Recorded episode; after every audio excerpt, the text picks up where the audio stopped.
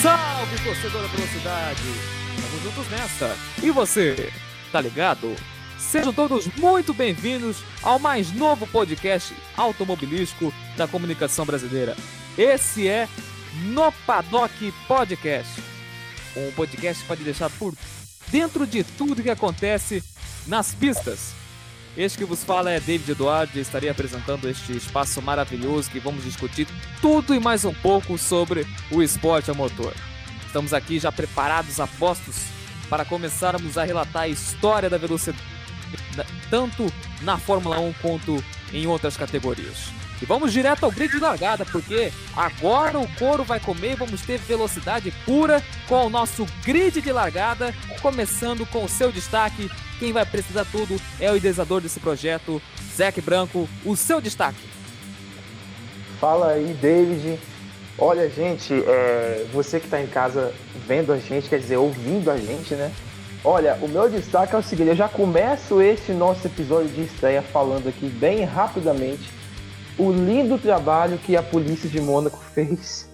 É, porque eles conseguiram, cara, finalmente eles conseguiram, ele, é, eles conseguiram meio que prender essa maldita bruxa que vinha assolando a vida do nosso menino Leclerc. E agora ele conseguiu fazer uma linda volta, vai largar na frente. E, cara, espero que amanhã ele faça uma boa corrida, mesmo sendo fanático pela McLaren, mas a gente torce aí para que o nosso menino faça uma boa corrida. E esse é o meu destaque. É isso aí.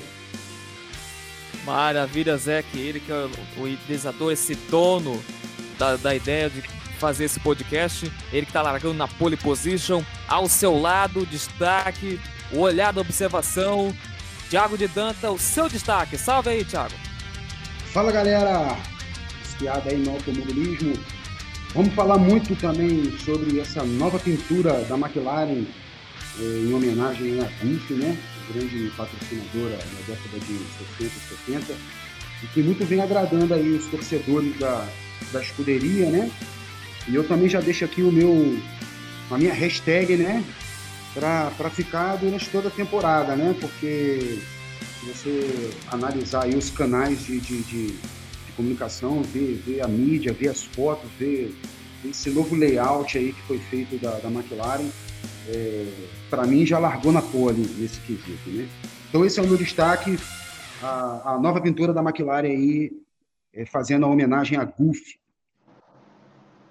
Maravilha, Thiago de Danta, dando seu destaque para a pintura da McLaren para este grande prêmio de Mônaco e Yuri Oliveira, o homem da central técnica do paddock, passa o seu destaque. Salve aí, Yuri. Salve, fala aí todo mundo dentro de casa que está ouvindo a gente. Boa tarde, boa noite e bom dia para todo mundo. E eu vim trazer hoje um algo que que é um dia mágico, na verdade, não só para a Ferrari, que conseguiu quebrar essa maldição que vinha assolando Leclerc em Mônaco, mas também um momento mágico para Williams, né? Que está completando aí a sua corrida de número 750, mostrando aí tradição, mostrando história. E vamos falar sobre os nomes que estão escritos nos halos da, dos dois carros, as homenagens àqueles grandes pilotos, os grandes nomes que passaram pela equipe durante a época. Maravilha, Yuri Oliveira, dando seu destaque para a Williams, que está fazendo história, com certeza é história da Fórmula 1.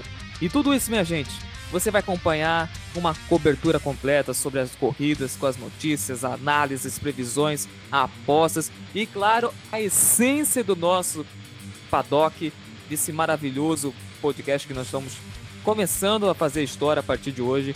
Aquela resenha que vai falar tudo e mais um pouco sobre os bastidores da Fórmula 1 e também de outras categorias do nosso esporte tudo isso todas as quintas, sábados e domingos. Nós vamos deixar você sintonizado nesse universo das quatro rodas. Dado as palavras, queridos comentaristas, nossos analistas, depois dessa apresentação do grid de largada, já deram sua volta de apresentação, já deram seu destaque. Eles apontando no grid de largada, lá vão eles, lá vem a luz vermelha, a primeira, a segunda, a terceira, sobe o ronco dos motores, lá vão eles, vai começar o primeiro episódio do Paddock Podcast, está aí! Foi! Foi a largada de Espora Adrenalina! Lá vamos nós! Começando o primeiro episódio do podcast no Paddock! Vamos juntos! É do início até o fim! Vamos juntos até a bandeira quadriculada!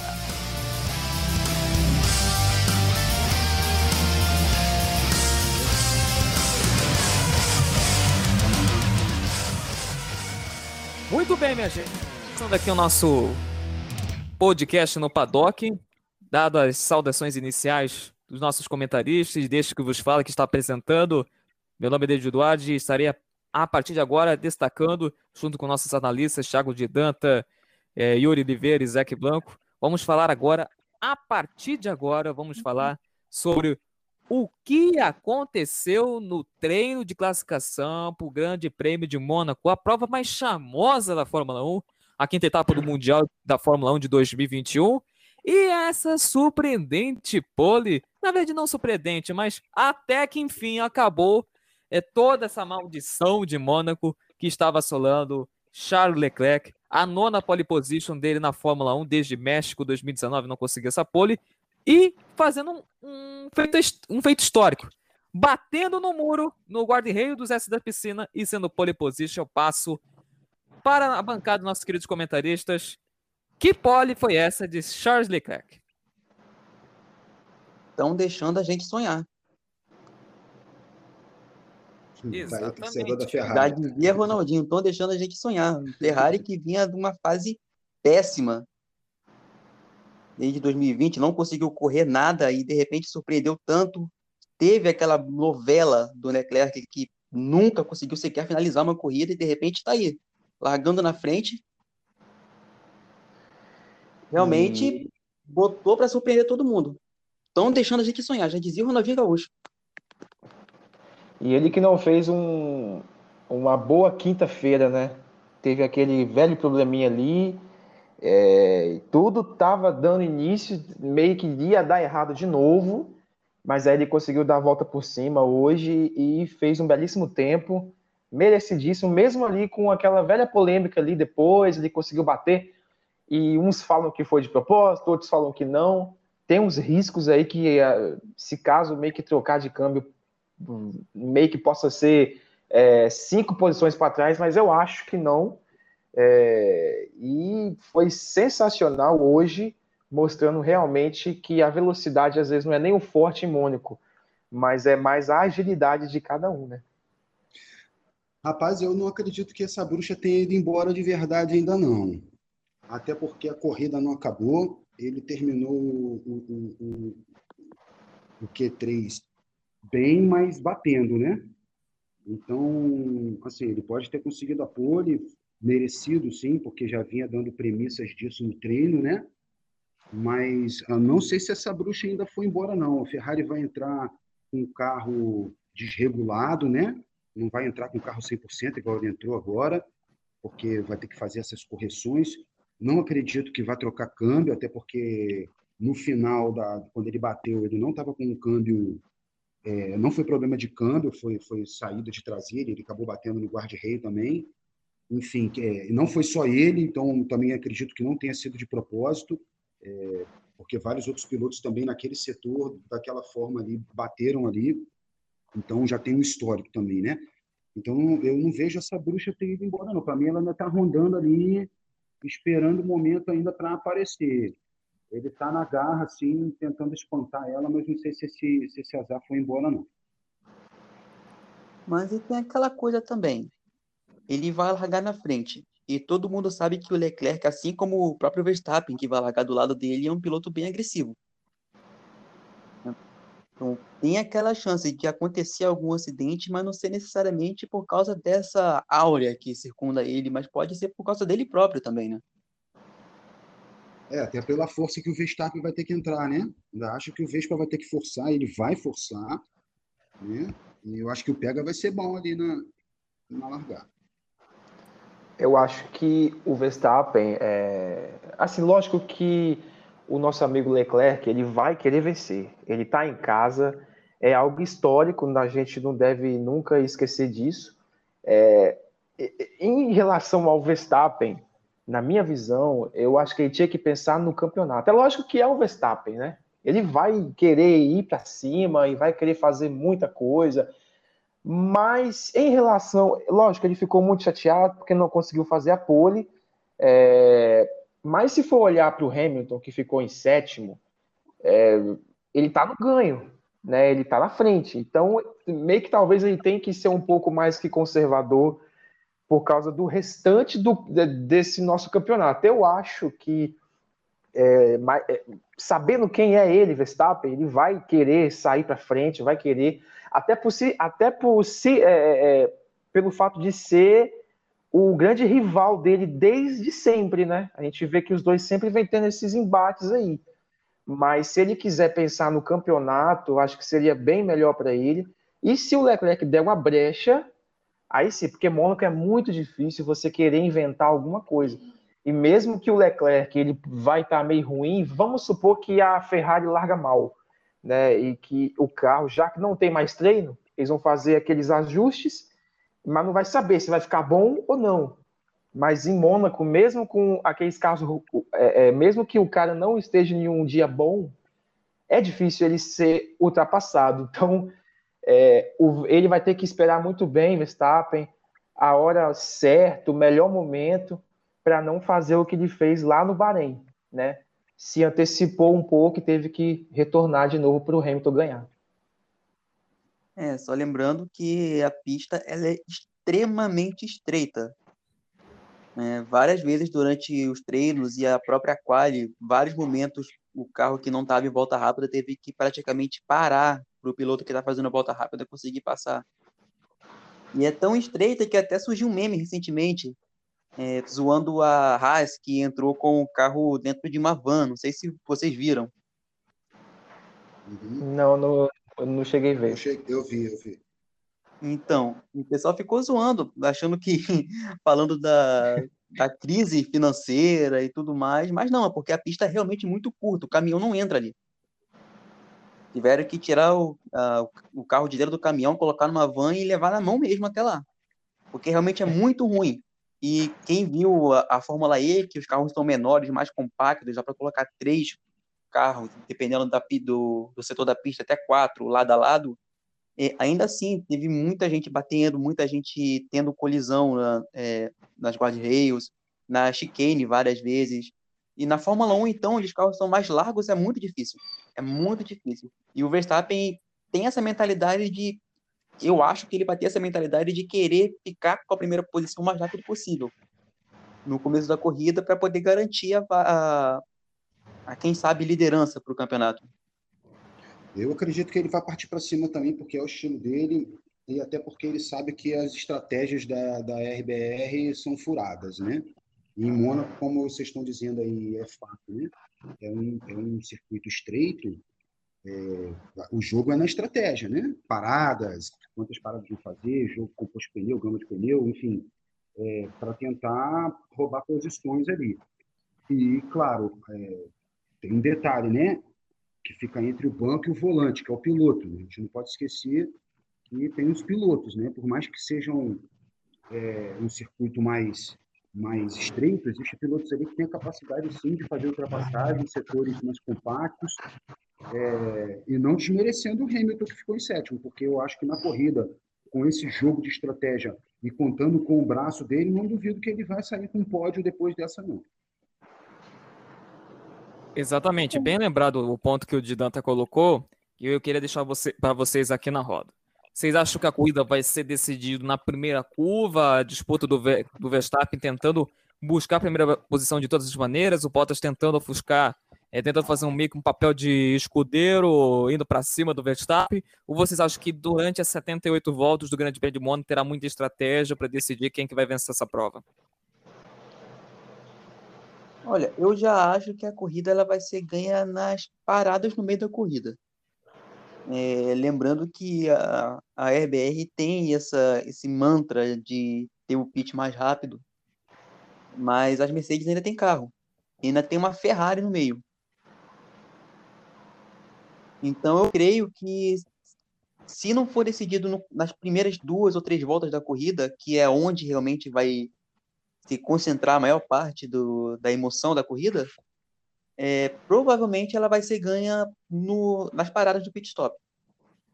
Porque realmente é onde a maioria das trocas de posições vai acontecer.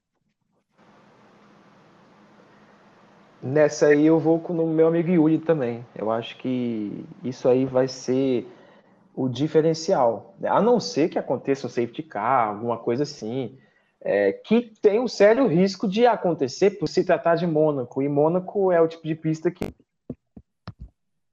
Né? Mas eu acredito nisso aí também. Nessas, é, lógico que as equipes vão ter que ser muito certeiras em relação a quando for fazer as paradas, porque geralmente é o mínimo de paradas possível, só uma, né? Geralmente. Então, assim, é, caso faça uma parada ruim, para recuperar depois é muito difícil. Então, eu acho que é, o diferencial vai ser aí. Eu também acho que é, muito vai ficar na estratégia de, de pit stop, mas eu acho também que muito vai acontecer do imprevisto durante a corrida, suas colisões, enfim, suas bandeiras, né? Eu ainda acho que a corrida não vai seguir normalmente num fluxo onde a gente acha que vai fazer uma ultrapassagem, vai seguir todo mundo na carreirinha, ah, não dá para ultrapassar, uma corrida chata. Não e se não me engano, o Mônaco, o safety car corre mais do que os pilotos, né? Pois é, ainda acho que vai ser uma corrida emocionante, acho que vai ter trocas de posições de acordo com, com o que vai acontecendo na corrida, batidas, né, é, paradas, mas o que, o que eu deixo de destaque para mim ainda é a magia do piloto. Mônaco é uma, é uma pista onde se destaca o piloto, onde, onde ele segura o carro, onde ele vai para dentro, onde ele faz a manobra, onde ele ultrapassa porque, de fato, é, como a maioria das pessoas falam, Mônaco, apesar de ser uma pista glamourosa, é chata de se assistir. Por quê? Porque fica sempre nessa estratégia, vamos fazer a estratégia. E quando surgem os pilotos que fazem essas manobras, eles viram príncipes, reis, né? E eu acho que a gente tem ainda nessa temporada, pelo menos aí dois pilotos que podem fazer a diferença é, se tratando de dirigir, de pilotar o carro no braço e fazer o diferencial e não ficar só no pit stop. Falando em mágica, é, gente, acho que até agora o lance que mais ficou marcado foi aquela volta rápida do Leclerc no treino livre 2, né? Todo mundo viu o Leclerc ter que abandonar o treino 1 por causa daquele problema no câmbio, né? E de repente no treino 2 ele termina na frente de todo mundo.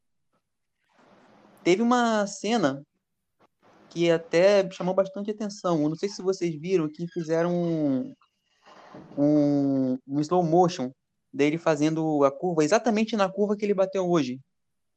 E o pneu ele saiu friscando no guarda-reio. Na hora sim. que ele deu aquela corrigida. Foi, foi, olha só, foi um detalhe, né? Parecia que ele tava triscando o guarda bem milimétrico, senão já era já ia acontecer exatamente o que aconteceu hoje com ele. É, eu vi uma reportagem da, da na Band da Mariana Beck, ela falando que ela, uma vez fazendo uma entrevista com o Rubinho Barrichello lá, o Rubinho falou que o ideal de passar ali naquela curva ali é, são 3 centímetros, né? é, é, menos do que três dedos, assim. Ela falou que era mais ou menos uns dois dedos dela, assim, é o ideal de se passar na curva para poder fazer o tempo, para conseguir uma, um bom tempo, né? Uhum. Você vê, tem noção, né? dois dedos, cara, é, é muito pouco, cara, na velocidade que passa ali. E os pilotos, eles vão dar mais, né, cara? principalmente nas qualifies. Eles vão aquele centímetro a mais no limite para conseguir fazer as voltas mais mais rápidas. E em uma dessa aí acontece o que aconteceu com o nosso monegasco aí. É, quando perde de traseira ali, é inevitável, né? Quando perde o carro é. de traseira naquela segunda perna ali, é inevitável. E foi exatamente o que aconteceu no treino 2, né? Ele chegou a perder é... o carro de traseira e conseguiu corrigir a tempo. Aí, quase que bateu. Aí hoje foram dois, eu, se não me engano, foi ele e foi mais um outro piloto que eu não me recordo, que, que chegaram a decolar na. na, na, foi o Mick Schumacher, eu acho. Schumacher. Eles, eles decolaram na. Perdeu a traseira também. É, perdeu a traseira e decolou no, na zebra. Aí quando decola na zebra, ele tá no alto, né? Ele não consegue ter controle do carro, do freio, do volante, nada. Quando já dá um impacto no chão, ele já tá junto com o guarda-reio. É muito, é muito rápido, né? Então, é a decolada que ele dá. Então, perdeu de traseiro ali é inevitável. É, e lembrando que, que é uma que é o, a pista de Mônaco é uma pista de rua, não é um autódromo. Isso. Passa muito carro, passa muito veículo por ali. Então, o, norm- o natural ali, às vezes, é o asfalto não ser liso, como acontece nos autódromos normalmente, né? O asfalto ser recapeado, é, ter todo aquele tratamento para para não ter aquela coisa de gastar o pneu em, em É, não, tem um tipo de manta asfáltica que é diferente, né? A manta asfáltica é diferente. Isso, e tem a diferença de nível entre uma, uma placa de, de, de É. asfalto e de outra. né? Então ali, É, é, quando o carro quica naquela zona ali, aquele asfalto ele já tá, um- já tá um asfalto um pouco mais gasto, ele tá mais claro. Dá pra ver que o asfalto é um pouco gasto. Então, às E não vezes dá nem acontece distância que também, né? bater ali, no caso do Schumacher, deu pra ver bem claro que na hora que o pneu traseiro subiu, ao contrário do que acontece normalmente quando tá no autódromo, o pneu ele bateu e voltou. Exatamente. E um detalhe interessante, como vocês falam da, da pista de Mônaco, além de ser de uva, alguns detalhes a gente pode ver eh, na pista. Inclusive, tem até certos bueiros na, na- quando você passa pela Sandevaux, você passa pela descida do cassino indo para o Mirabeau. Vários pontos que tem essa presença de bueiros, é bueiro de esgoto mesmo, que a gente conhece, que é como se fosse o charme da prova. Ainda mais curvas de lenta, é um grampo dificílimo, a curva mais lenta da toda a temporada, que é a, a Hotel, que é a antiga Lois, 60 por hora, segunda marcha, sofrido só que Deus na causa, inclusive teve até vezes que já teve batidas nessa prova, e Veloz, quem sabe, pode ser o ponto principal da primeira, na primeira volta, porque tem muita disputa de ultrapassagem, tentando todo mundo se espremendo, tentando buscar sua melhor posição, e é aí que vai ser o lance principal da prova. É, vai ter muita ultrapassagem, inclusive nas provas que a gente teve, que vamos falar daqui a pouco da Fórmula 2, teve várias disputas por posição, principalmente na Larrascaça, que vamos falar muito, essa polêmica do safety car e tudo mais. Mas lembrando que em Mônaco é, é costume ter acidente na, na reta também. A gente fala muito das curvas, mas reta já teve muito acidente. De piloto que tá na frente tentar ultrapassar retardatário e ficar no muro. O próprio Piquet, em 81, ele fez isso. E no decorrer da história, vários acidentes assim aconteceram. Exatamente. Olho na Sandevaux, hein? Olho na Sandevaux, primeira curva, quem chegar por último é a mulher do padre, e ainda mais. Se bobear, o nosso querido Nikita Mazepin aí, que vai largar à frente do Mick Schumacher, como eu estava falando para vocês, para vocês, é para todo mundo que está acompanhando o nosso podcast. Olha, como ele vai largar na 19 posição, ele vai tentar buscar alguma posição aí, com certeza vai bater em dois ou três ou quatro aí na Sandevaux, ele vai tremer na Sandevaux e aí um abraço pro gaiteiro e aí que vai dar a BO para ele. É engraçado é isso que eu ia perguntar. O que, que houve com o Nikita Mazepin que não aprontou nada esse fim de semana? Não Ah, ele correu carteira, tranquilo. né? É, ele correu tranquilo. Ele não quis fazer muito, muita coisa, ele não. Ele sabia que pela qualidade dele não ia, ele não ia conseguir fazer um, ele não ia conseguir fazer bons tempos. Então ali é ele correr na surdina, sem jogar o carro no muro para chegar na corrida. Foi a missão dele aí hoje. É, Conseguiu manter o carro na pista, né? Manter o carro É. na pista, não quebrar nada. Mas amanhã com são certeza. Lembrando que o, o Mazepin só vai largar em 19 porque o Schumacher não fez a quali. Exatamente. Uhum.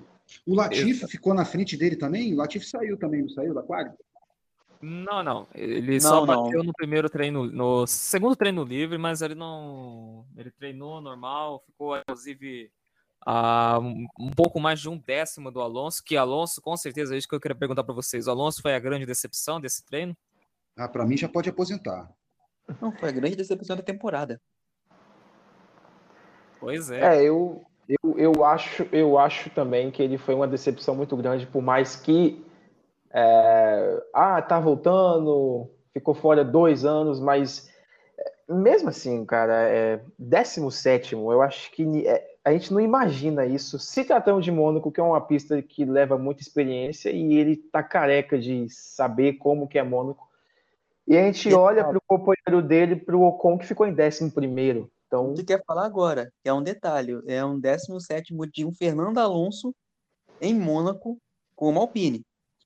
É, eu ia falar isso. A Alpine não é tão ruim para ele para ele justificar que o carro não está justo, né? Então, assim, o Ocon andando bem, então é, não é culpa do carro. É. Mas o Alonso, eu acho que vocês vão até concordar que o Alonso ele começou a decepcionar quando anunciaram a volta dele. Ainda em 2020. Quando a gente viu aquela notícia de que ele ia voltar para a Renault, que ia agregar experiência. Eu, eu lembrei da última passagem dele que já foi uma decepção, pelo menos no meu ver. Não foi trágica mesmo. E essa coisa dele treinar junto com jovens pilotos poderia ter tirado a vaga de alguém que poderia entregar um resultado muito melhor, com mais força física, com mais vigor, sem experiência dele. Talvez. Mas alguém que poderia pelo menos entregar um resultado melhor, né? A gente olha pro Ocon que tá indo para décimo, décimo primeiro, nono, sabe? Pontuando é. ele lá. Não consigo nem sair do, do Q3 hoje. Sem dúvida que ele é um piloto histórico, cara. Que ele é um bom piloto, um campeão, enfim. Mas é, é o que está acontecendo na Fórmula 1, é que está tá renovando, cara. Os pilotos mais novos é são os caras que estão conseguindo entregar os melhores resultados. A gente, igual o, o, o David falou para a gente aí no início, é, que na, na quarta-feira vão ter 11, 11 títulos, se não me engano, 10 títulos, 11 títulos. Saca? Então, é, é, é, os pilotos mais. Tudo bem que aí tem o Hamilton, né, que é o piloto atual, mas, mas se você pegar Vettel, esses caras mais antigos, eles não vão entregar mais o resultado do que essa galera que está chegando aí, o Norris, o Ocon, é. os caras que estão chegando não, voando. O Raikkonen, né? Pois é, o Raikkonen é mais um exemplo disso, sacou? Até o Giovinazzi hoje andou bem, cara, na, na, na Alfa Romeo. Saca? Então, são, são pilotos que estão chegando mais novos, que vão trazendo essa renovação no que eu falei, quesito piloto. Os, os caras que estão já consagrados, eles já estão ficando velhos para o estilo de Fórmula 1 que é hoje.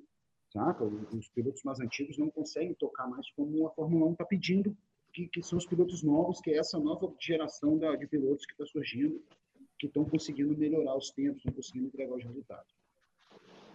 É, o... É. A gente falou do Alonso e não falou do Raikkonen, porque tem aquela diferença, né? O Alonso, ele chegou, mas o Alonso chegou chutando a porta, chegou falando que entregar isso, que entregar aquilo, alfinetou um montão de, de piloto grande, falou... Mas todo mundo colocou mais na Alpine do que na Alfa Romeo, né?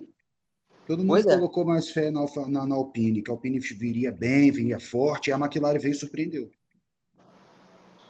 Mas a McLaren não era nenhuma surpresa, né? Ela já estava começando a surpreender em 2020 ainda. Sim, mas ainda não foi o, o bafafá desse ano, dessa temporada, né? Mas a Aston Martin e a Alpine, né? Que a galera ficou botando muita fé na Aston Martin e na Alpine. Aí é. veio, veio a temporada e nenhuma das duas correspondeu. A Aston Martin, pela temporada passada, é, que ela fez, acho que iludiu muita gente, não? É, por ter um piloto também que é, que é, que é tetracampeão, né, cara? Sim, sim. Saca? Só que é o que eu tô falando. Aí eles investiram nisso e que não, não tá dando tanto resultado quanto as equipes que estão trazendo os pilotos mais jovens. Então, para mim, Inclusive... é decepção. Alonso é decepção, sim. Ele poderia ter tá, tá, tá entregando mais do que ele entregou, né? mas a gente pode contar que a, a, a nova geração está fazendo a diferença. Com certeza. Exatamente. Bom, depois dessa introdução total, todo mundo falando sobre o Grande Prêmio de Mônaco, agora vamos passar para um assunto que eu queria deixar bastante à disposição de vocês. Vamos falar sobre a McLaren. Vocês falaram de Norris aí sendo a grande a grande pérola, digamos assim, não é a pérola, podemos dizer, a menina dos olhos da, da Fórmula 1, o, o Norris conseguiu fazer duas façanhas. Primeiro, a McLaren fez uma façanha fantástica de fazer a, a uma pintura maravilhosa, uma pintura em eh, alusão à patrocinadora Gulf, que é uma patrocinadora tradicionalíssima, não apenas da Fórmula 1, mas como também do automobilismo, motor, com carro de Le Mans e tudo mais. E também o Norman anunciando na, nessa semana que é, renovou o contrato, assinou um contrato de múltiplos anos pela equipe. É, a McLaren, além de voltar com o motor Mercedes, com certeza, de Danta, é, já é um princípio de um projeto a longo prazo para tentar, inclusive, quem sabe, voltar aos anos glórios da McLaren, na época da, do Hackney Culta, do Raikkonen também com o Culta, com o Hamilton, principalmente com o Button. É agora o início da, ressur da ressurreição da McLaren? Então, o primeiro passo foi dado que foi a, a, renovação do contrato do Norris, né? Que de fato é o piloto em evidência e revelação, né? É o piloto que vem que vem premiando a gente assim, eu como torcedor da McLaren em especial, né? É, vem premiando a gente assim depois de vários anos de sofrimento, né? É, tem tempo que eu não vejo a minha equipe brilhando assim, disputando pelo menos alguma coisa ali, né?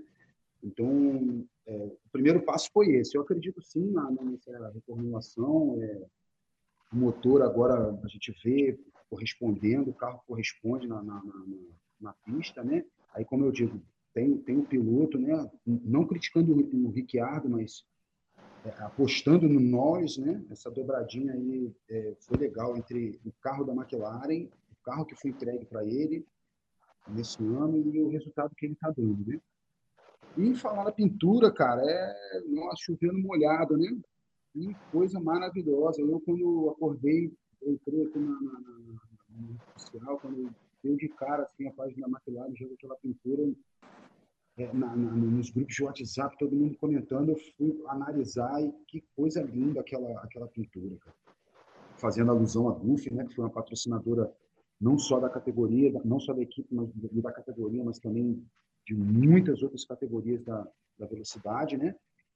E, e, recordando, né, essa, essa era aí da década de 60, né, 70, 74, 76 também, né, que é aquela, aquela, aquela trinca da Indy, né, na época que, que a Goofy patrocinava a Fórmula Indy, a gente já via já essa, aquele laranja bonito, né, misturado com aquele azul que foi o que, que, que, que foi o pontapé para a pintura da, da, da, McLaren voltar, né?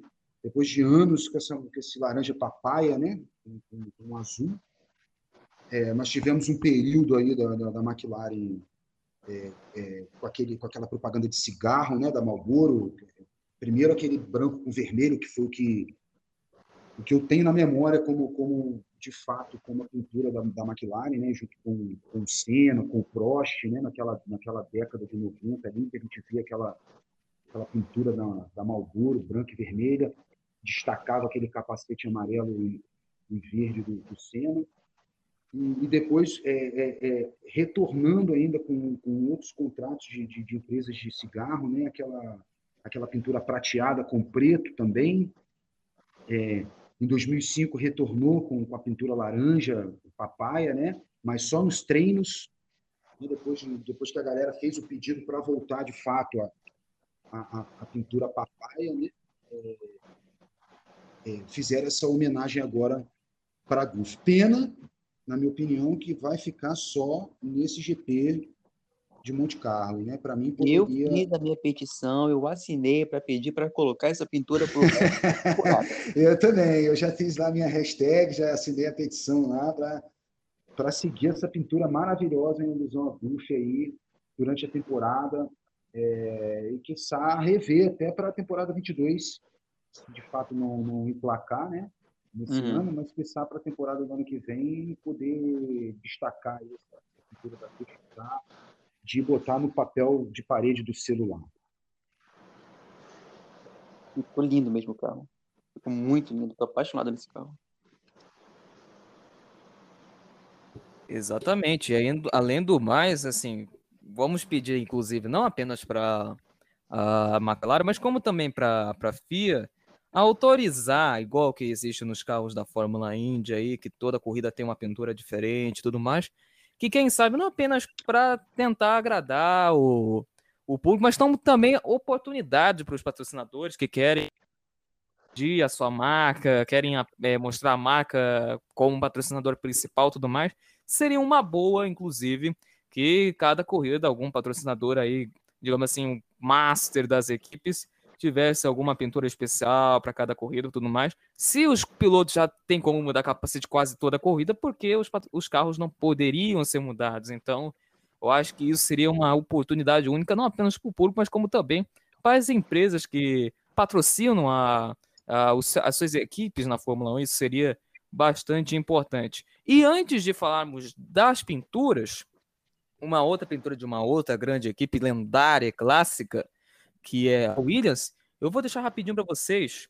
É, vou falar um pouco aqui da Fórmula 2, é, bem deixar isso claro aqui na, na nossa mesa, porque nós tivemos também, temos a Fórmula 1, temos a Fórmula Regional da Alpine, que temos os brasileiros Eduardo Barrichello, o filho do Rubinho Barrichello e o Gabriel Bortoleto. Tem a Porsche Super Cup que está correndo também, estreia na, da temporada em Mônaco.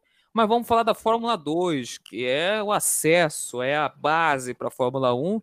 E tivemos uma rodada tripla sensacional, é, as corridas emocionantes, com um pódio brasileiro, Felipe Drogovic, que com certeza é o maior, é a chance brasileira de ir para a Fórmula 1.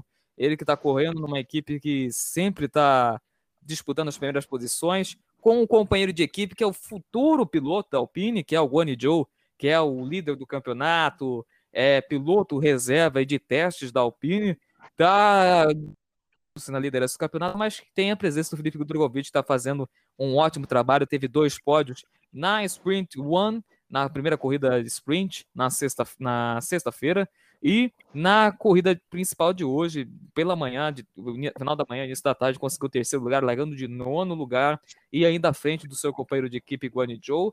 Nós tivemos as vitórias do Theo Pucher, olho nesse cara aí, Theo Pucher está sendo é, conseguindo boas atuações da Fórmula 2. É, outro destaque a gente pode deixar muito claro para os nossos amigos da velocidade. Temos o Dan Tickton, que fez uma boa corrida hoje de manhã e venceu a segunda corrida. E outros mais, como o Zhou, que venceu a primeira corrida da Sprint Race, e também o Oscar Piastri, que tem feito boas atuações. Eu queria ver com vocês, de Danta, Zeke e Yuri, é, que vocês podem esperar dessa Fórmula 2 aí, que está tendo muito equilíbrio, grandes é, pilotos estão tentando conquistar as equipes da Fórmula 1 para se, serem contratados. E vários desses pilotos, a maioria, metade do grid, é piloto de desenvolvimento, ou é até piloto de reserva ou de testes da Fórmula 1.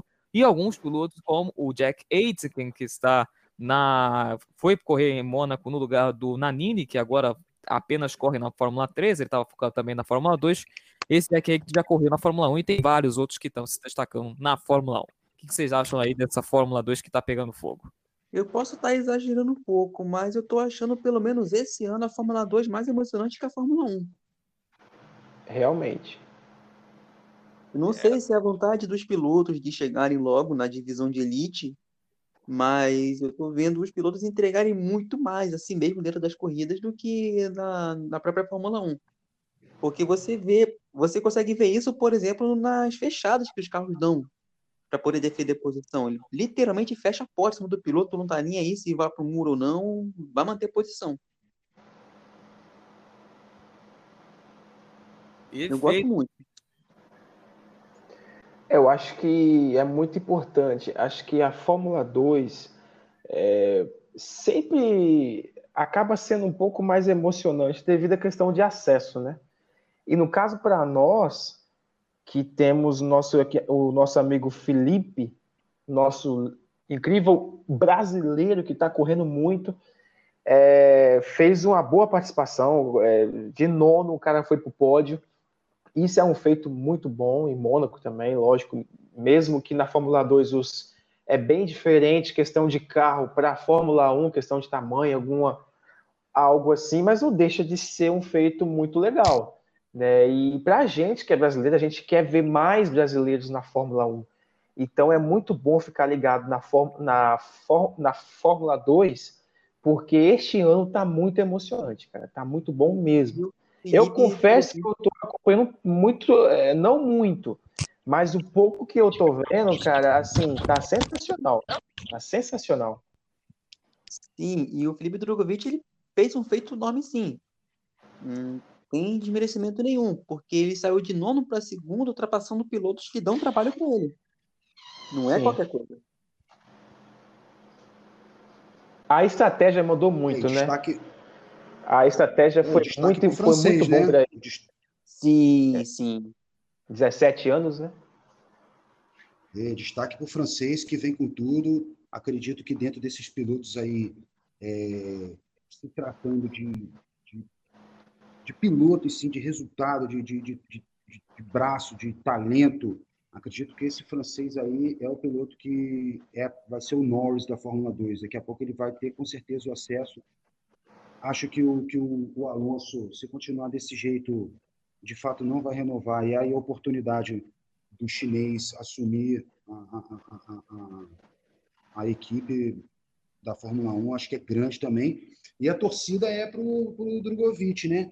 Para ele também ele possa ter o acesso, ainda mais assim, é, eu, semana retrasada para semana passada eu tinha, eu tinha escutado muito, muito se falando do Sérgio Sete Câmara, que, que ele estaria praticamente dentro da Fórmula 1 na próxima, na próxima temporada.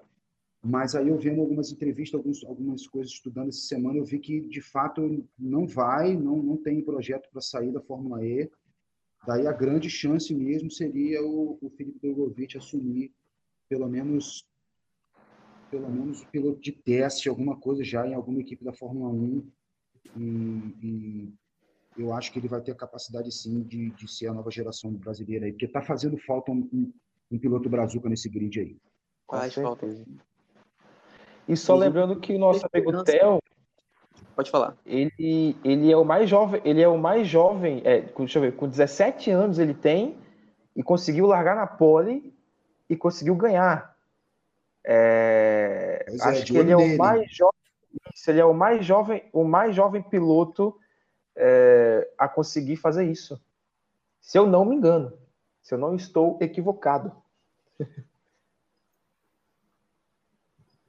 É, se tratando de Fórmula 2, com certeza acho que ele é o mais jovem. Tirando a é. GP2 aí, que com certeza deve, deve ser que tem mais gente, principalmente o Verstappen, eu não, eu não me recordo agora se o Verstappen tinha corrido em GP2 ou correu em alguma Fórmula Renault para poder entrar na Fórmula na pela Toro Rosso, mas com certeza o Theo Pucher, se não me falha a memória, nessa nova era de Fórmula 2, substituindo a GP2 como uma categoria de acesso à Fórmula 1, com certeza ele é o piloto mais jovem a vencer, uma, um dos mais jovens a vencer a, a uma prova da categoria que é com certeza não apenas a menina dos olhos para a Fórmula 1, mas como também é uma, uma, um acesso, é uma base para esses pilotos que querem é, correr da Fórmula 1. E olha que são 20 vagas a Fórmula 1. São 20 vagas e praticamente quase a metade já está definida para o próximo ano. Ou seja, é, é um drama mais ainda para os pilotos que querem uma vaga na uma equipe grande. Como, por exemplo, nós tivemos três pilotos que estão tá no grid atual da Fórmula 1 que vieram da Fórmula 2, o Mazepin, o Mick Schumacher e o Tsunoda. Além de um quarto que é piloto de testes da Ferrari, piloto de reserva, que é o Kylon, o Kylon Aylot, que brigou, inclusive, pelo título com o Mick Schumacher, foi companheiro de equipe dele na, na Prema.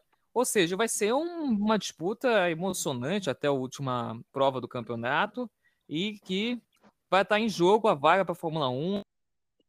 Vai estar em jogo também a oportunidade das equipes terem algum aporte financeiro para o próximo ano, ou seja, para rejuvenescer ainda mais o grid da largada. É isso mesmo, Zeke? Sim, sim.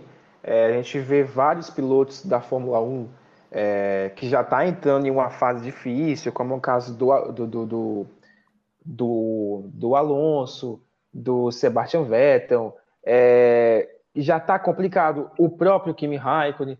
Então, assim, é, vindo esse monte de galera aí de baixo, vai rejuvenescer mais ainda, vai é, essa nova era da Fórmula 1 que está começando, imagino eu, com muitos pilotos mais jovens, isso dá uma cara melhor para este lindo campeonato. E assim, é, tirando o Hamilton, né, eu acho que os outros pilotos mais antigos já estão entrando em uma fase bem difícil já. Isso abre muitas portas para quem vem da, da, dessa segunda divisão, né, entre aspas assim, da, da Fórmula 1. Acredito eu é, que 2022 a gente pode ter surpresas e ficamos na torcida aí pelo nosso Brazuca, os nossos Brazucas. Né? É, até porque, pelo menos para mim, é, entre os brasileiros que têm alguma chance de entrar na Fórmula 1 em 2022, a nossa maior esperança está com o Felipe Drogovic, né? Que é, pelo menos o meu ver, de todos os pilotos que têm alguma chance, ele é o único que eu, na minha visão, acho que pode vingar dentro de um carro na divisão. Ou estou enganado? Até o Piquetinho também, né? É. É, eu esqueci do Piquet. Tá correndo bem, menino. Pois é, eu também estou torcendo por essa reformulação aí, porque para mim, assim, que acompanho é, há, há, alguns anos já a Fórmula 1, é, eu já estou cansado de ver esses mesmos nomes também, sabe? De piloto. Tô, tô querendo ver essa nova geração, tem muito piloto bom vindo das categorias de, de, de Fórmula 2, de Fórmula 3, de, tem, até a própria galera lá da Fórmula E, tem muito piloto ali que se encaixaria. Esse dia eu estava vendo a Stock Car, e quem ganhou a, quem ganhou a etapa foi o piloto o Félix da Costa, que é piloto da Fórmula E. É, então, eles, eles se adaptariam com certeza à, à categoria aqui de Fórmula 1. É, então, também gostaria de ver um pouco dessa reformulação aí e de ver esses nomes que já são badalados é, virar comentarista de, de, de, televisão, porque já não estão entregando mais aquilo que a galera está esperando. Aí acabam queimando até o final da carreira, que para mim é o caso do Alonso aí, que, uhum. que, é, que, que, é a decepção aí por enquanto, né, desse início de temporada, mas que também tem outros ali que não que não estão muito atrás não, como o Vettel, o Kimi Raikkonen, que são os pilotos de fato mais antigos. Não, e também é bom a gente ver uma renovação do grid, porque a gente está cansado de resumir a Fórmula 1 em três segundos, né? É, mas por outro lado também, Yuri, por outro lado também, a gente, se a gente for ver a, é, a, a tal da reformulação, também não surtiu muito efeito é, hoje. Porque se você for pegar aí, como o falou para a gente aí, subiram três pilotos, Tsunoda, Schumacher e Mazepin, né? São os, três, são os três piores pilotos do grid sempre, são os caras que são sempre é, retardatários, estão sempre no rabo da lagartixa. Então, até eles se adaptarem, coisa e tal, a gente também não pode esperar assim, ah, os caras têm que entrar e resolver, né? Então a gente vai ter cada vez mais também com essa renovação um grid dividido entre pilotos que têm condições já de primeira de competir, que são esses pilotos de primeiro escalão, que a gente está vendo aí, e a surpresa que são os meninos mais novos que estão chegando, como o Norris, né? até o Gasly, que correu bem, está fazendo um bom campeonato, que já estão se adaptando à Fórmula 1. A gente também não pode esperar que esses caras venham da Fórmula 2 e já chegam fazendo gol, né? Já chegam pegando é. pódio, pegando qualify, então a gente tem que ter essa paciência também. Mas que é a minha torcida para que isso aconteça é.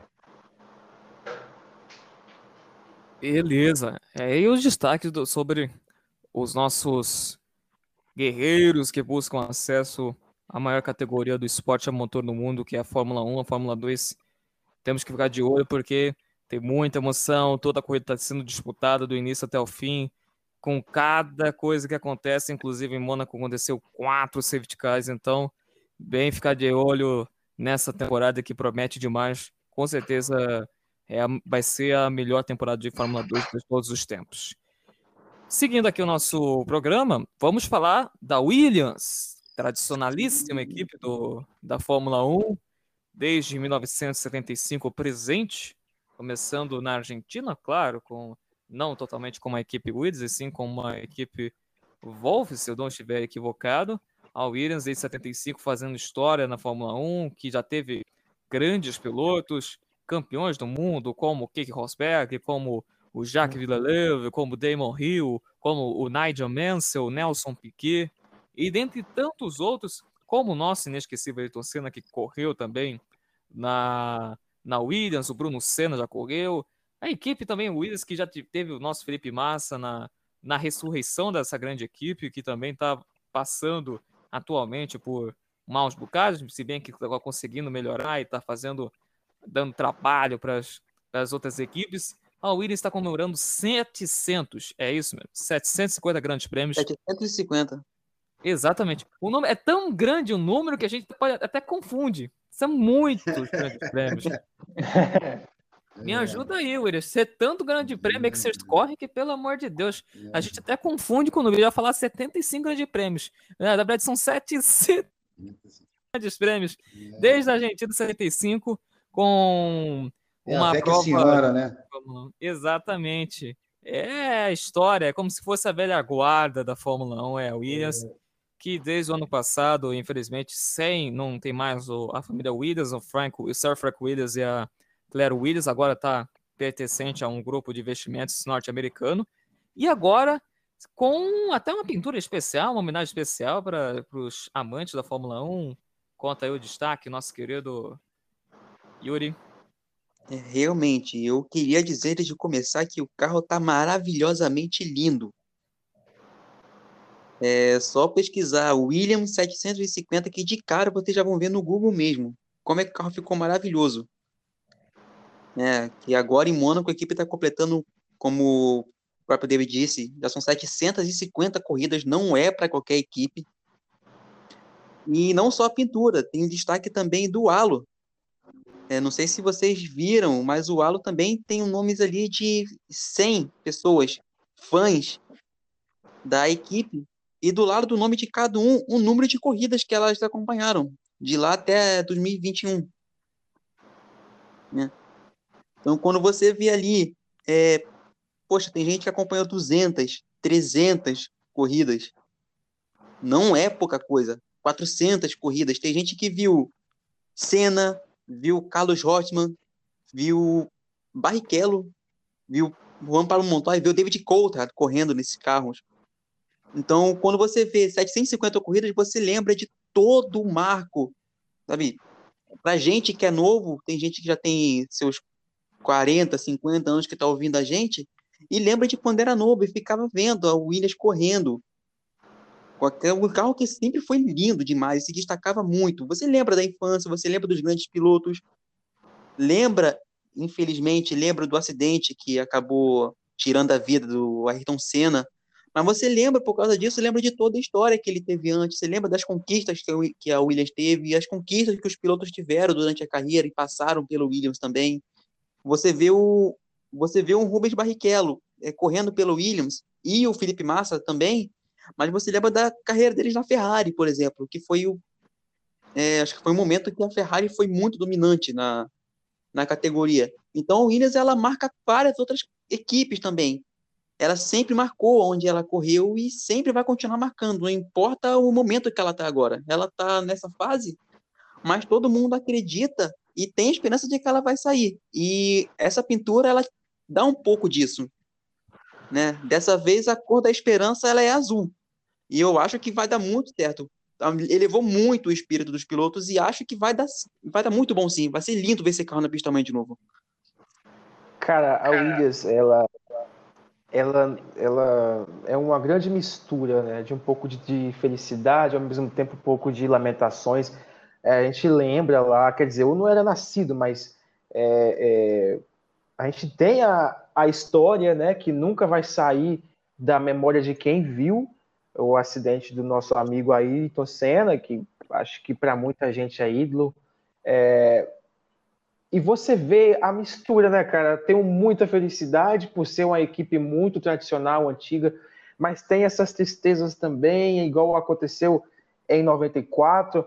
Tem aí agora você vê uma nova geração de, de gente, como o caso do George Russell, que não é um mau piloto, é um bom piloto, inclusive é, se destacando mais ou menos às vezes em uma equipe que hoje não está em um bom momento mas a gente sabe que a Williams já teve os seus anos, né? E é o que o amigo, é o que o nosso amigo falou. É, muita gente crê, inclusive eu, tenho certeza de que em algum momento, assim como aconteceu com a McLaren, que também é uma equipe super tradicional e que anos atrás estava em situações dificílimas, mas agora começa a ressurgir de novo, né? É, com a Williams vai ser a mesma coisa. E se não me falha a memória, o Lewis Hamilton, não sei se foi o Didanta que falou uma vez com a, com a gente, o Lewis Hamilton, ele tem vontade de correr na Williams.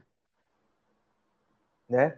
Ele tem vontade de correr na Williams. Não sei se isso é, se, se eu estou enganado, né? Mas é, a Williams, eu tenho certeza que em algum momento vai sair dessa, dessa roubada aí, porque é uma equipe muito linda. Em relação à pintura, eu só posso dizer que é maravilhoso aquele azul reflexo com o número 750, assim, é, é algo de outro mundo. Junto com a McLaren. Mim, dourado, dá, dá, bem longe. Nossa, mas, mas, muito massa mesmo. Junto com a McLaren e essa pintura agora que eles fizeram para amanhã, a Williams está sensacional. É, senhores, nós estamos falando sobre uma, uma equipe que é, faz parte do hall da fama da, da, da, Fórmula 1, né, cara? É uma equipe que, assim, número de, de, de, de, de prêmios, de prêmios, que a gente fazia agora, o número 750, né? Eles só ficam atrás da McLaren e da Ferrari. Enfim, é uma equipe é, ultra tradicional, né? É, é a velha guarda da, da Fórmula 1, né? Eu acho que tem uma equipe que tem para a Ferrari, né? Sim, ela é uma equipe com, com nove títulos mundiais de construtores, né? tem sete títulos mundiais de pilotos, 114 vitórias, então, assim, uma equipe gigante. Né? É, tudo bem que hoje a gente não vê ela muito bem é, é, é, é disputando alguma coisa, a gente vê sempre por último, disputando aí para não ser a última com a Raiz, né? Então, estão assim, disputando para não ser o lanterna.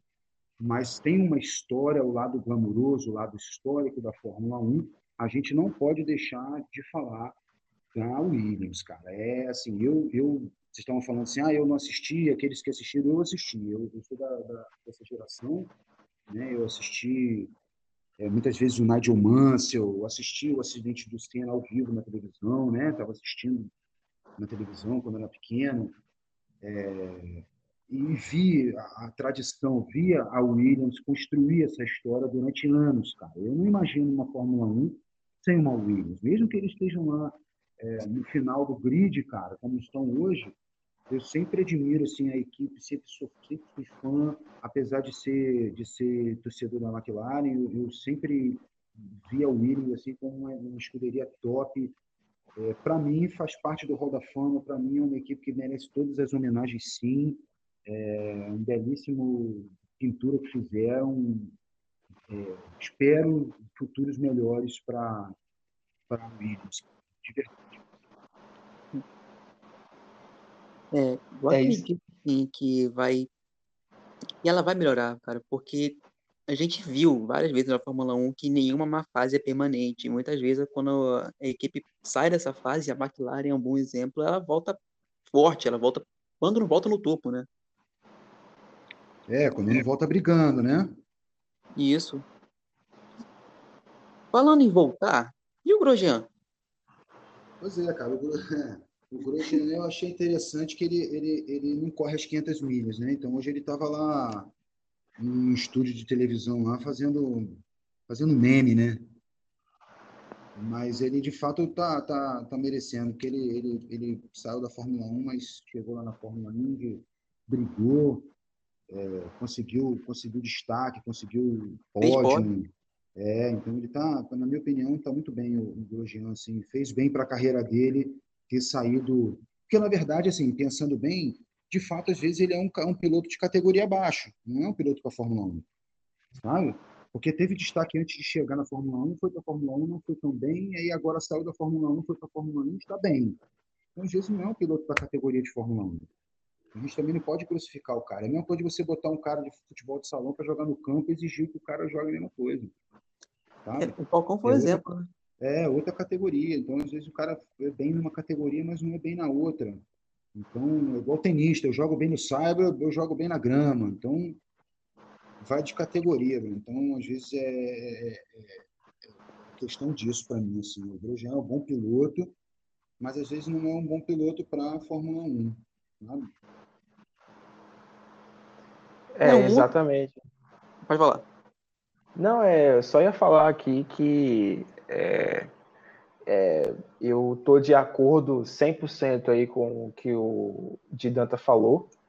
Ele é um bom piloto, é, isso aí a gente não pode negar, mas a gente vê o que ele está fazendo na Indy e, e aí a gente acaba vendo, né? Poxa, realmente acho que não é para cá. Eu acho que ele é para o lado de lá, ele é para a Índia, ele é para outra coisa e tal, porque realmente na Fórmula 1 ele tem alguns anos na é, na Fórmula 1, mas nunca foi assim aquele cara que às vezes alguém esperava que fosse, né? E ficou marcado aí pelo acidente que aconteceu, mas é, é sucesso para ele, mas infeliz... não sei se ele ainda tá para fazer aquele lance lá com a Mercedes. É... Também não Acho sei se ele sim, né? fechou. Né? Não sei, não sei. É. Não vi nada concreto. É. Mas é um cara que merece sucesso, sim, e na Indy lá ele tá fazendo bonito e, e hoje tá fazendo comentários, né, lá na França, se não me engano. É, porque ele não corre o, o Indianápolis, né? Não é. corre as 500 milhas, ele só corre os autódromos, né? De, de isso, circuitos, isso. Né, de coisa. Ele, ele não vai não corre. Ele foi lá no programa de, de TV para fazer uns comentários lá, acabou fazendo uns memes lá que estão saindo na internet.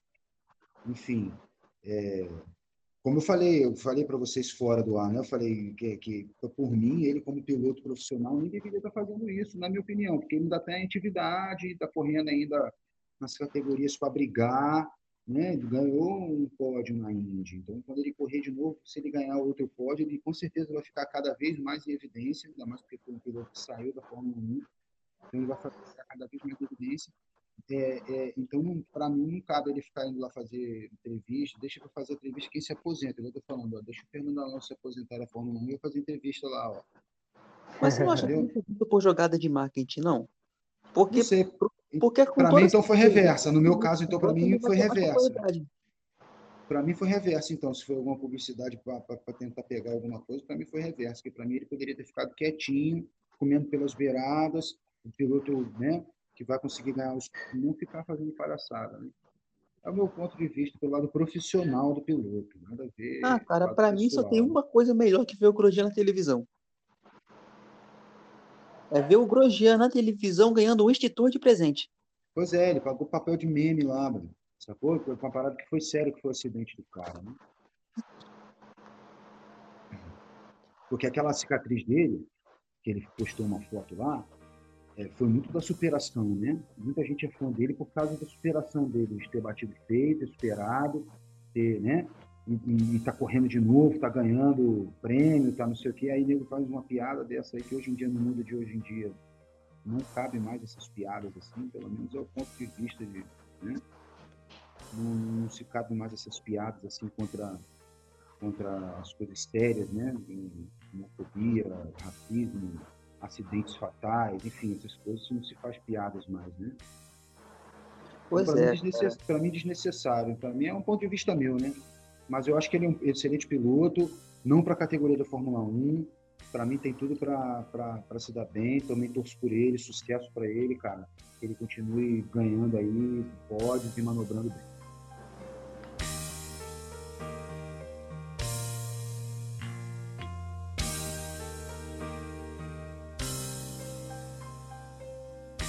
Pois então, meus amigos da velocidade, vamos agora formar para vocês o grid de largada para o Grande Prêmio de Mônaco, que vai acontecer amanhã, às 10 da manhã, horário de Brasília, em que Charles Leclerc conseguiu terminar, acabar com a maldição de Mônaco e vai ficar com a pole position com 1 minuto 10 segundos e 346 milésimos. Ao seu lado, Max Verstappen da Red Bull, dois décimos de diferença. Vai ser uma disputa interessante na primeira curva de amanhã. Segunda fila, Valtteri Bottas da Mercedes e Carlos Sainz da Ferrari. Dos milésimos, dois se dividiram por apenas 10 milésimos nessa terceira e quarta posições. Na terceira fila fica com Lando Norris da McLaren e Pierre Gasly da AlphaTauri. Quarta fila, 11 títulos mundiais. Lewis Hamilton e Sebastian Vettel, uma Mercedes e uma Aston Martin. Quinta fila, Sérgio Pérez da Red Bull e Antônio Giovinazzi da Alfa Romeo. Sexta fila, Esteban Ocon e Daniel Ricciardo, uma Alpine e uma McLaren. Sétima fila, Lance Stroll da Aston Martin e Kimi Raikkonen da Alfa Romeo. Na oitava fila, George Russell da Williams e Yuki Tsunoda da Alfa Tauri. Nona fila, Fernando Alonso e Nicolas Latifi, uma Alpine e uma Williams. E na última fila, os dois carros da Haas, com Nikita Mazepin e o Mick Schumacher, que não treinou na classificação e vai largar possivelmente dos boxes por conta da batida, mas a confirmar a nossa informação. Tá de boa aí? Perfeito.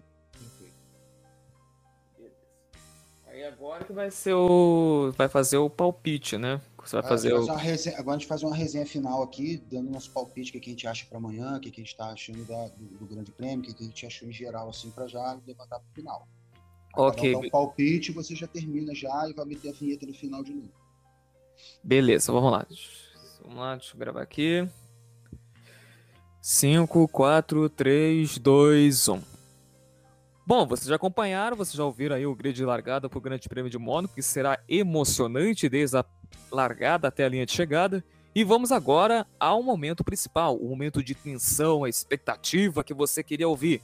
O palpite dos nossos queridos comentaristas deste Do Paddock Podcast, que vão falar quem será o vencedor e quem será os, quem sabe, seus destaques para o Grande Prêmio de Mônaco. Eu começo com Thiago de Danta. Então, galera, para a gente acelerar na reta final aí do nosso podcast, né? É, eu já vou cravar logo o meu, o meu candidato a, a, a P1, a, a campeão da, da, da, corrida, que para mim vai ser o Vespa. Para mim vai ser o Max Verstappen, o campeão da corrida. É, destacando várias coisas que podem acontecer. De primeira, até agora, o, o Mazepin, que não estragou a corrida de ninguém, e nem o próprio carro. E se tratando ali das Ferraris também, né, classificando bem o Leclerc, o Hamilton também é um bom destaque, largando lá atrás do sétimo lugar, então vários destaques, mas dentro de todo o contexto que eu vi aí dentro dos treinos livres, qualificação e, e expectativa para a corrida, acredito que o Max Verstappen vai aproveitar essa essa brecha que o que o Lewis Hamilton está dando para ele aí no campeonato e vai agarrar e vai conseguir é, ganhar a corrida. Esse é o meu palpite. Beleza, Thiago. Continuando aqui nessa preparativos para chegar na última volta, rumo à linha de chegada. Yuri, você que é o ferrarista fanático, você que é um tifosse, a Ferrari ganha ou você aposta numa, num outro ganhador aí pro GP? Olha, sinceramente, se fosse para escolher um vencedor, eu preferia pegar a aposta mais segura, que é, não sei. Mas entre o Leclerc e o Verstappen, que são, pelo menos por enquanto, são os que têm a maior chance de vencer, eu acho que eu ficaria com o Verstappen. Eu ficaria com o Verstappen porque ele já é um piloto que está acostumado a brigar na primeira posição, ou brigar pela primeira posição. Então ele sabe quando é a hora certa de atacar, ele sabe quando é a hora certa para conseguir defender a posição, ele sabe que uma hora ou outra o Leclerc ele vai fazer alguma coisa que vai abrir espaço para ele. Lembrando que, mesmo a Ferrari estando correndo muito bem, ainda é uma Ferrari que, comparado com a Red Bull, não é o carro, pelo menos não ainda, apesar de ter pilotos ótimos, né, no caso do Leclerc e do Sainz, mas eu fico com o Verstappen. Beleza, Yuri Alves. E agora, para você, nosso querido Zeque Blanco, o seu destaque, a sua expectativa e quem será o ganhador do Grande Prêmio de Mônaco nesse domingo. Então, fazendo as minhas, as minhas apostas para amanhã, eu acho que vai dar Ferrari. Acho que o Leclerc ele vai correr bem, ele tem a vantagem, mesmo sabendo, a gente não, não, não, não sabe como que a Ferrari vem amanhã, devido a esses ajustes que vai ser feito, é, e sabendo que o Verstappen também não vai dar vida fácil para ele, ele vai com certeza partir para cima dele, só que eu acho que a Ferrari não vai ceder tão fácil assim. É, mesmo sabendo que Mônaco é uma pista muito difícil para ultrapassar, é, o Verstappen não quer saber, ele vai partir para cima. Mas eu acho que o Verstappen tem que ter muito cuidado, porque um erro de cálculo ali, é, algo mal feito, mal executado, pode resultar que o Valtteri Bottas vem e rouba o segundo lugar dele. O que eu acho que pode acontecer, talvez, é na estratégia. Acho que a Red Bull tem que ter uma linda estratégia para conseguir ganhar essa posição da Ferrari, que eu acho muito difícil, já que mesmo que se o piloto da frente estiver correndo em um mau dia, mesmo assim é difícil é, se ultrapassar em Mônaco. É, então eu acho que vai dar Ferrari. Eu acho que ele vem forte, até porque ele está correndo em casa e, e, e, e, eu espero que a Ferrari. É, o que eu acho que vai acontecer é que o Leclerc ele venha para essa vitória dele. É a única oportunidade até aqui que a Ferrari tem. Então acho que eles não vão desperdiçar isso assim tão facilmente não. Em relação ao Ricardo, é, eu acho que o, já está na hora dele abrir os olhos, né? Eu acho que a McLaren, com certeza, existe uma grande pressão interna, porque ele veio para a McLaren, mesmo que o Norris é a grande promessa da McLaren, mas ele veio para essa equipe para meio que puxar ali mesmo. E até agora não está fazendo isso com muita tranquilidade. Na verdade, nem está sendo feito isso. É, quando a, a McLaren, a única briga dela dentro do campeonato é com, uma, é com as Ferraris. Né? Então, se você pega o Lando Norris, que vai largar em quinto, e o Ricardo, que vai largar em décimo segundo, e você pega o Charles, que vai largar em primeiro, e o Carlos Sainz em quarto, eu acho que o Ricardo não está ajudando muito no campeonato, e, e, e se não acordar agora fica muito difícil. É lógico que ele está chegando em uma equipe muito nova, né? Mas eu acho que eu não sei até quando que a gente vai continuar usando esses argumentos de que tem que se acostumar com o carro, de que é uma equipe nova e que é algo novo, tudo novo. Então eu acho que vai chegar uma hora que, isso aí não, não, não vai mais ser rentável. Eu acho que não vai render muito isso não. E eu acho que o momento é agora, né? Estamos em Mônaco. Ele precisa fazer uma corrida de recuperação, só que em Mônaco é difícil fazer corridas de recuperação. Ele que vai largar em 12 vai ser complicadíssimo demais. E a briga vai ser ali, né? Naquele bolo ali de décimo, décimo segundo, acho que ali vai ser uma briga muito boa, porque é aquela posição que vai dar pontos. Então, quem está em 11, quem está em 12 vai querer partir para 19. E um erro ali para o Ricardo vai ser crucial para a saída dele. Ele que tem um grande retrospecto em Mônaco, mas infelizmente é, é, não fez uma boa qualify.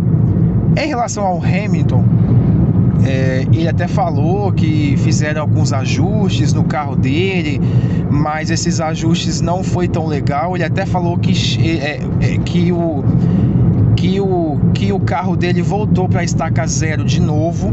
Né? Eu não acho que o Hamilton vai conseguir uma grande reação, até por, por ele mesmo ter dito que não espera boas coisas em Mônaco amanhã. Eu creio que ele não vai fazer uma. Um, ele, às vezes, como a Mercedes é uma equipe muito boa estrategicamente, é, pode ser que ele bata o sexto lugar, um quinto lugar, mas eu não, eu não, eu não vou cravar isso mesmo sabendo que o Hamilton ele é o mestre das corridas, né? Quando você pensa que ele está morto, ele vai lá e renasce das cinzas. Mas em Mônaco é muito difícil você ter uma reação assim tão forte, né? Mas eu espero mesmo que a corrida fique nas mãos da Ferrari é... e eu espero que o Ricardo tenha um, alguma coisa para poder brigar, né?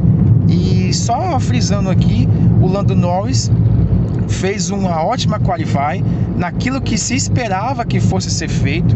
Ele vai chegar em, ele, ele vai largar em quinto lugar, né?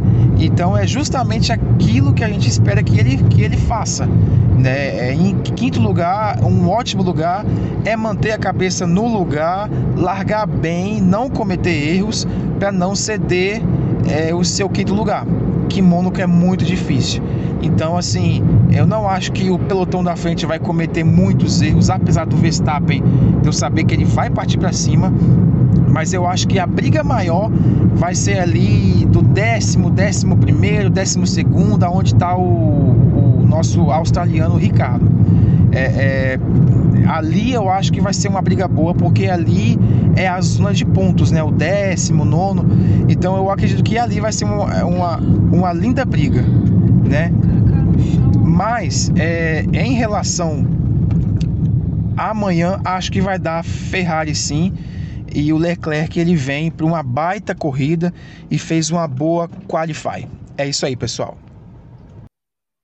Muito bem, muito bem, muito obrigado, Zeke, pela informação. A expectativa com certeza será uma loucura o Grande Prêmio de Mônaco amanhã às 10 da manhã. Lembrando, pelas informações que estamos vendo aí, não tem previsão de chuva, tempo possivelmente aberto, é, por um pouco as nuvens, dependendo da, do que estará a pista de Monte Carlo para este Grande Prêmio, e também a gente espera uma grande corrida em que podemos ter, quem sabe, uma nova liderança, um novo líder do campeonato, e quem sabe pode ter alguma reviravolta no campeonato de construtores ou alguma zebra nessa prova que é com certeza a mais charmosa da Fórmula 1, quinta etapa do Mundial de 2021.